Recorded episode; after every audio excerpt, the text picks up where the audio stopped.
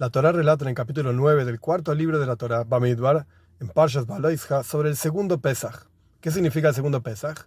Un grupo de judíos que porque estaban impuros no pudieron participar del primer Pesach, es decir, el 14 de Nisan a la noche, le exigieron a Moshe, en hebreo, la mandigora, ¿por qué fuimos dejados afuera y no pudimos participar del primer Pesach, del Korban, de la ofrenda de Pesach, porque estábamos impuros, etc.? Queremos una segunda oportunidad.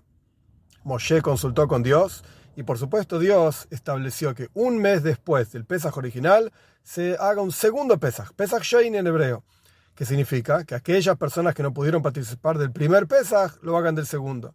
Y una de las enseñanzas más profundas de esto es que tenemos que saber que nunca está todo perdido. Siempre hay una oportunidad nueva, incluso si a propósito uno no participó del primer Pesaj, hay una segunda oportunidad y Dios siempre está listo para nosotros.